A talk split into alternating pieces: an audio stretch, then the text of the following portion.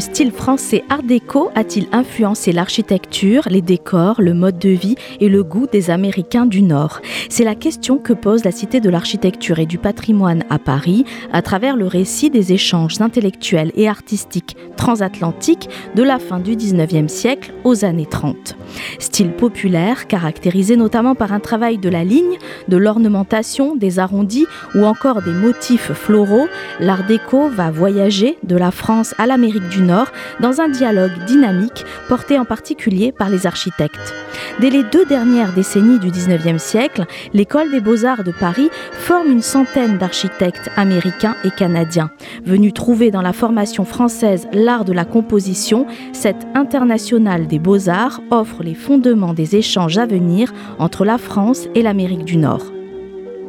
C'est en 1925, lors de l'exposition internationale des arts décoratifs et industriels, que cette émulation connaît son apogée.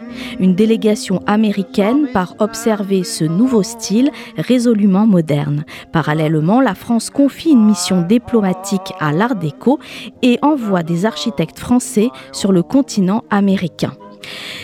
En 1934, l'architecte Jacques Carlu se voit confier le projet du palais du Trocadéro et pense sa modernisation en s'appuyant sur ses souvenirs américains. Les travaux font naître un bâtiment nouveau où l'architecte articule son projet autour de la percée d'une perspective grandiose sur la ville et la tour Eiffel, encadrée par un bâtiment aux proportions américaines. L'art déco traverse l'océan.